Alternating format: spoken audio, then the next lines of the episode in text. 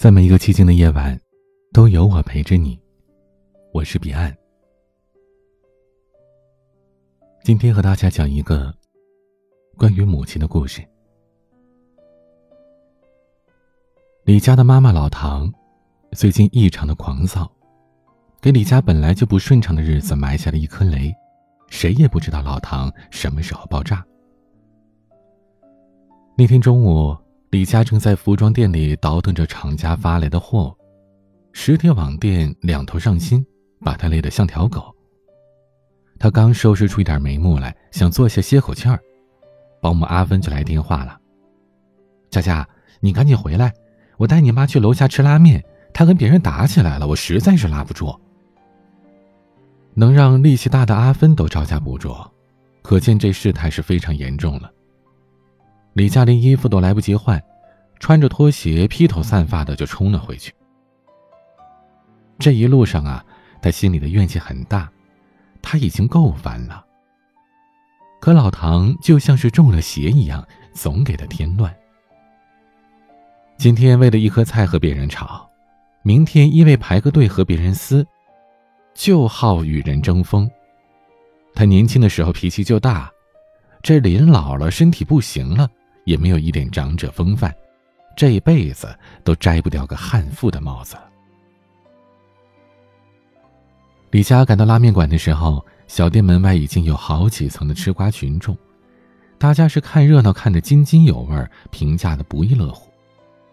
李佳硬着头皮挤开了一条缝钻了进去，他耳边却灌进了那些尖利的骂街声：“小王八蛋，你给我听着，我们家的事轮不到你管。”我女儿也轮不到你说嘴，你要是再敢胡咧咧，信不信我撕烂你的嘴？李佳听完，扶着脑门一阵无语。老唐骂完了上半场，进入到中场休息了。他当时脸色涨红，情绪非常激动，一身的老年肥膘都在哆嗦。阿芬一边拉着一边劝他：“哎，好了好了，佳佳来了，姐你少说两句啊。”咱街坊邻居都看着呢，别再气出个好歹来。可老唐不理会，他扔了拐杖，叉着腰，小豆眼睛四处扫描着，逮着个有偷笑的，瞬间就炸毛了。他恼怒的想争过去，可邻居们见状都赶紧推着李佳说：“哎，佳佳，你犯什么愣呢？赶紧把你妈弄回去，别气犯病了。”李佳抱住老唐，无奈的说。妈，别闹了，丢不丢人呐？回家吧。老唐看了眼灰头土脸的李佳，嘴角微微抽搐着，原先挺胸挺肚的身姿也慢慢的垮了。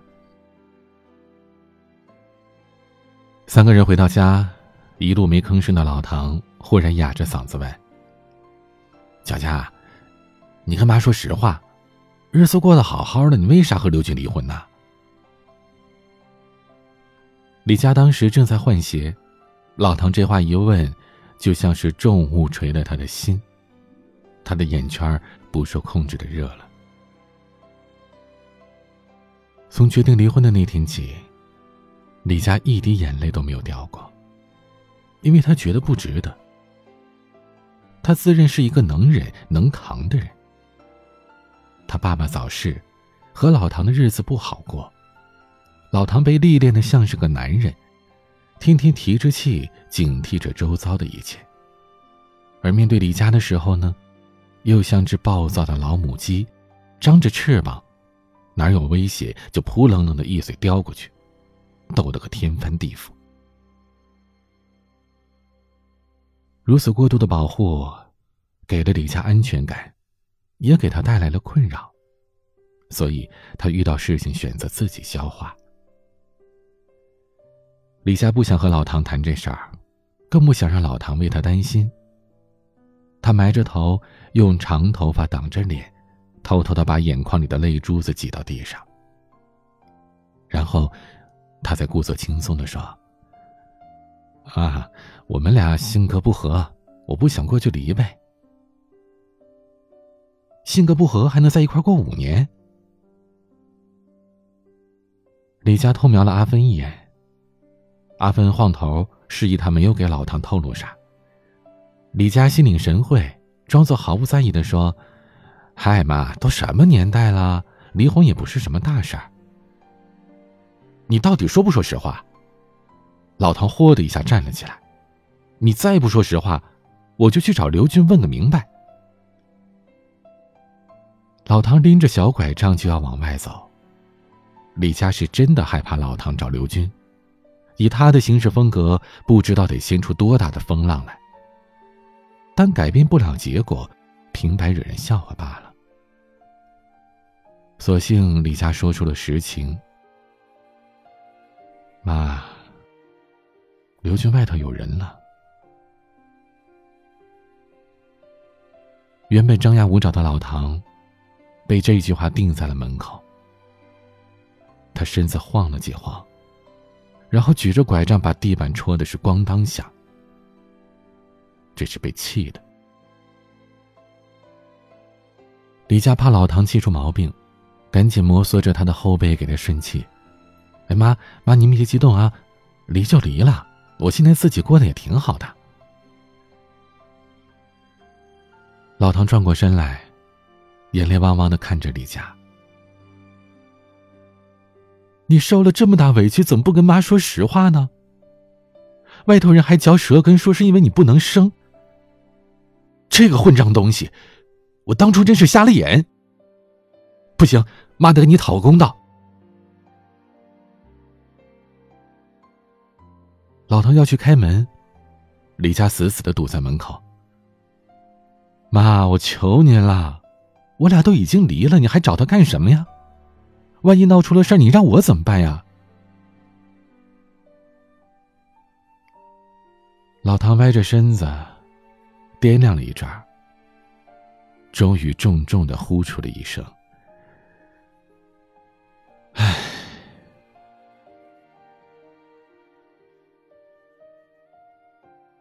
李佳明白老唐的心思，除了心疼他，还有深深的自责。因为刘军和李佳的婚事儿是老唐一手撮合的。老唐和刘军原先都是机床厂的。当年刘军那批新人被送到了车间实习，正好是老唐这个老工人带队。刘军伶俐勤快，业务能力强，老唐当时就觉得这个年轻人挺不错的。打听到他单身，就托车间主任做了中间人，没成想最后还真成了。结婚之后，俩人也过了几年幸福的小日子。老唐心疼姑爷。真的是把刘军当成了亲生儿子疼，什么好事都想着他，时时护着他。有一年单位里边评级，刘军遭遇到了不公平的对待，老唐不顾别人笑话，拿出了惯用的彪悍姿态，豁出了脸面，闹了好大一通，这才帮他争取到了应得的待遇。后来老唐身体不好，得了一场小中风。虽然后面恢复的挺好的，但也提前退休了。他在家整天无事可做，就等着抱个外孙儿安享天伦，可结果却等来了女儿和刘军离婚的消息。之后，一些流言蜚语是接二连三的传来，传的最多的，竟是对李家这个受害者的嘲笑。大家都说是因为李家不能生，刘军才不要他了。老唐追着李佳问，李佳总是轻描淡写的略过。可老唐总是觉得这里边有事儿，他自己闺女能不能生，他还不知道吗？李佳离婚，他可以接受，可旁人这么说，让李佳以后怎么找对象啊？他曾经给刘军打过很多次电话，但始终打不通，天天抠着阿芬问，阿芬嘴严，也没有问出半句实话。他能做的，只有嗷的一声冲进八卦中心，在人前跳着脚的维护女儿，直到女儿亲口告诉他，离婚是因为刘军出轨，他被刘军无情的踹了。不仅如此，他因为受不了那对狗男女的嘴脸，只求快点离婚，尽快解脱，连财产都没有格外的争取。李佳将老唐扶回了房间，关照着阿芬看住老唐，便回到服装店忙生意去了。下午三点多，李佳在店里核账呢，阿芬电话打了进来，语气十分惊恐：“佳佳，我刚才出去买菜，回来发现你妈不见了。”李佳的心咚咚直跳，涌出了一股很不好的预感。他匆匆关上了店门，去老唐常去的小公园、小广场找了一圈，没看到人影。又问了附近的熟人，都说没看见。李佳慌了，他打算去报警。快走到派出所的时候，他接到了一个陌生的座机电话，是刘军打来的。李佳不想和刘军讲话。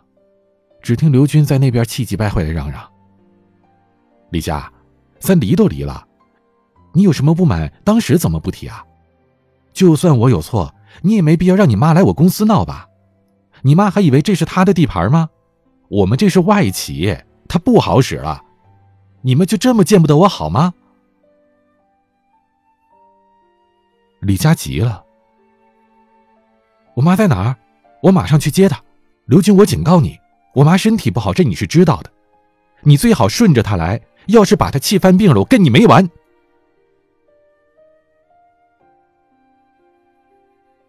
李佳是在刘军公司的会议室里看到老唐的。他不知道这期间都发生了什么，只看到地上有摔碎的杯子、扯散的文件、散落的茶叶。刘军的头发和衣裳有些凌乱。正远远的缩在墙角，而老唐坐在椅子上，大口的喘着气，两眼发直。李佳没理刘军，直接过去搀着老唐，好声好气的劝他：“妈，咱回家吧。”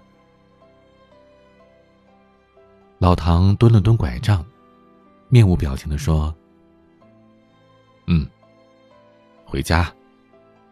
没事了，妈给你出气了。说完这话，老唐颤颤巍巍的站起来，临出门前还狠狠的瞪了刘军一眼，吓得刘军是大气都不敢出。李佳想打车回家，老唐不让，说要走回去顺顺气儿。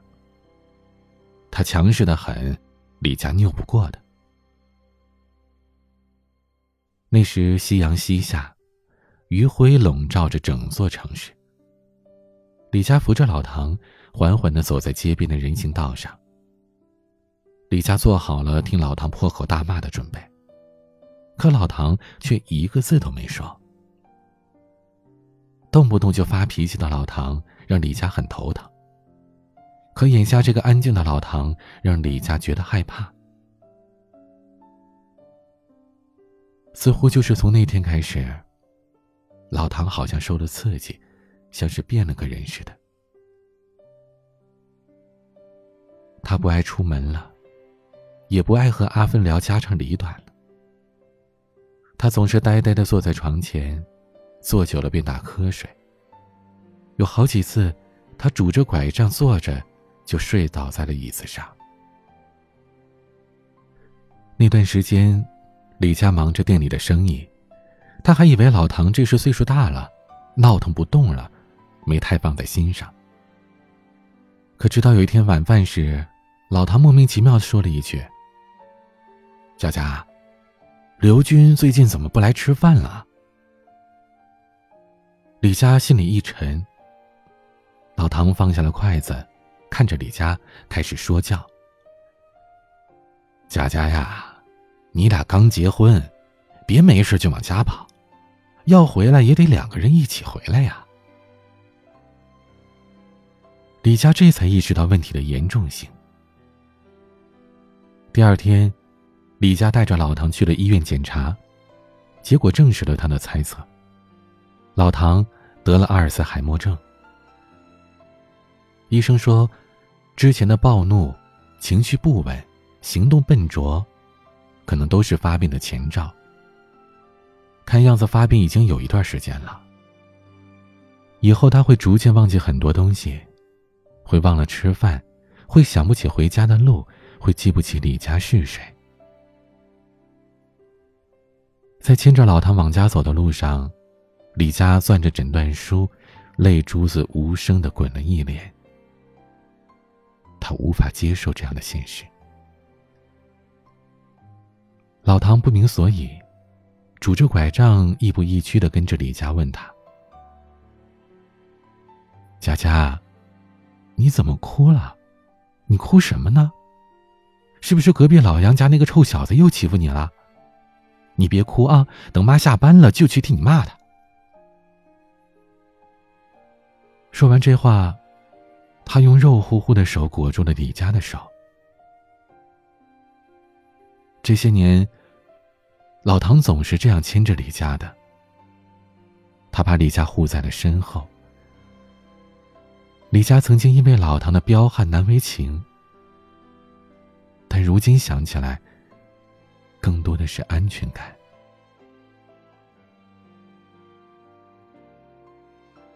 他的妈妈呀，其实也有满腔柔情，只不过。生活逼着他把这柔情，装进了凶悍泼辣的壳子里。因为家里倒了根柱子，他如果不造势，就怕撑不起这个家呀。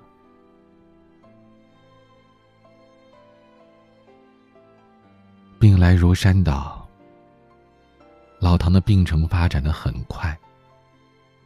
慢慢的，他连李家和阿芬是谁都不知道了。那段时间，是李家人生中最黑暗的时刻。他想照顾老唐，不想让他忘了自己。他还要努力赚钱，要带老唐去最好的医院，用最好的药。他不希望在老唐暮年将至时，失去了一生浓墨重彩的回忆，只记得那个总是让他操心的闺女。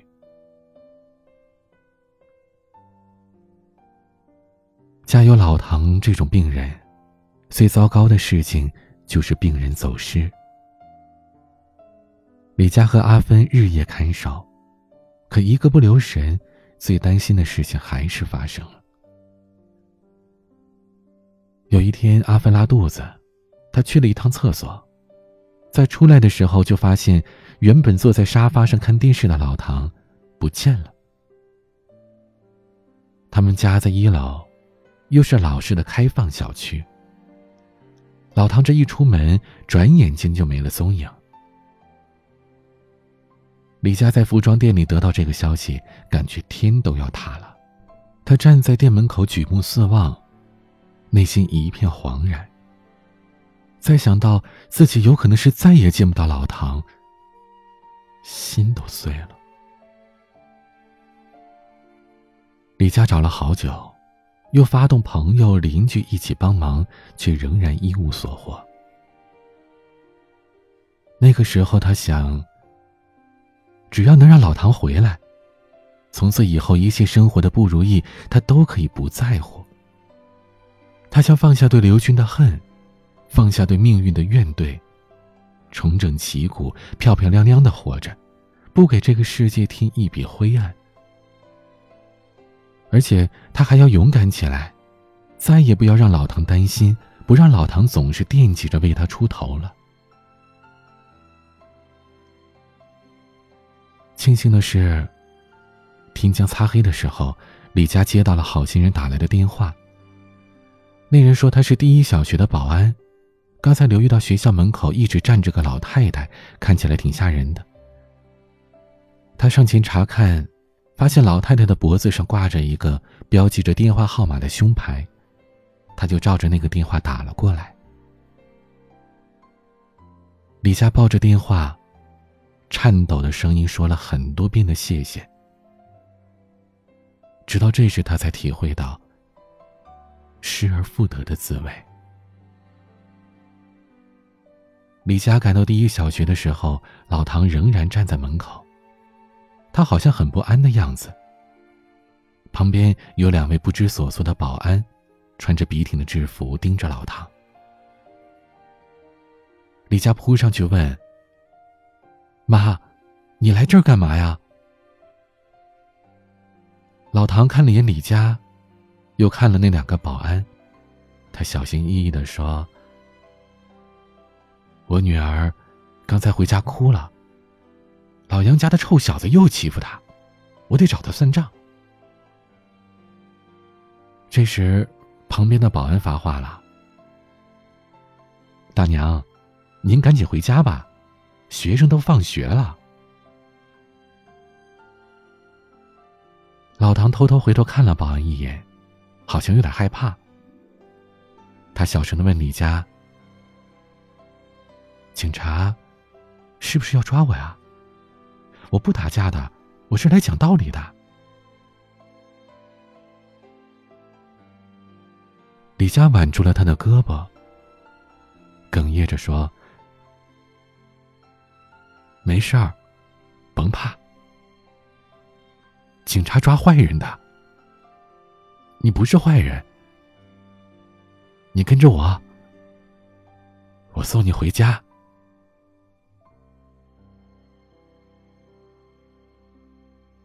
你是谁啊？我是你女儿的班主任呢。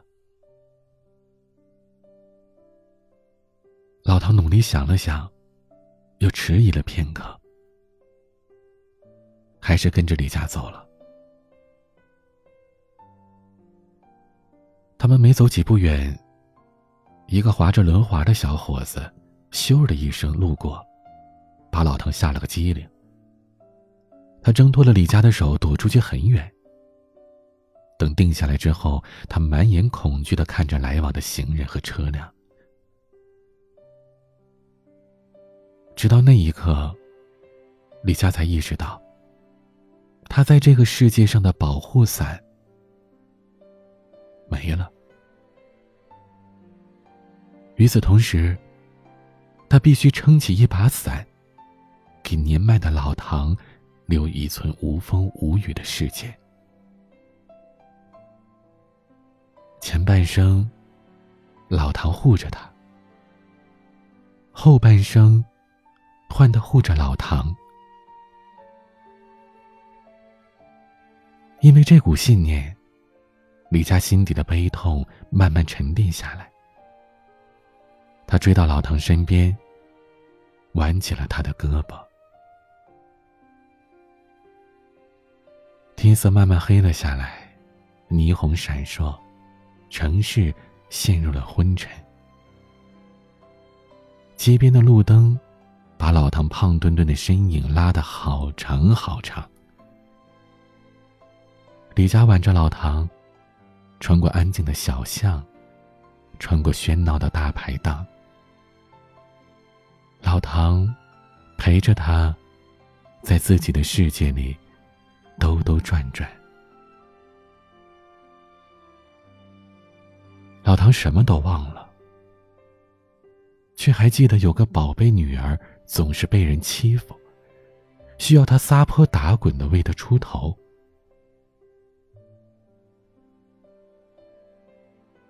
他永远都不会知道，命运攻陷了他的彪悍，填塞了他满满的苍老和软弱。而这一刻，让他放心不下的女儿。终于成为了他的守护者。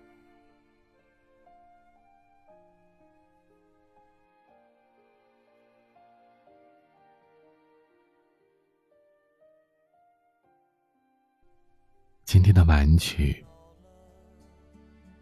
当你老了，当父母老去。是时候，让我们来保护他们了。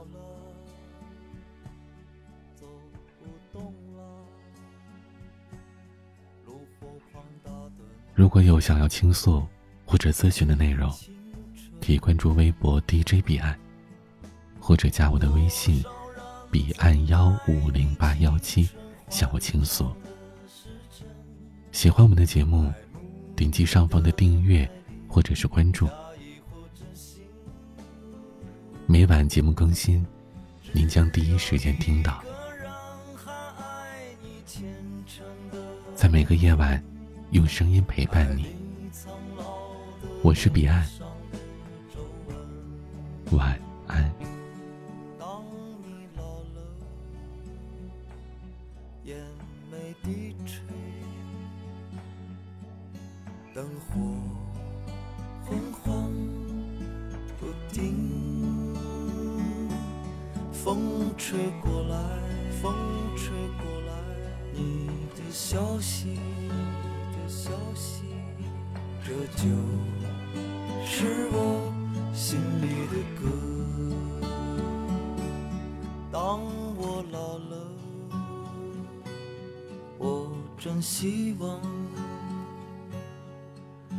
这首歌是唱给你的。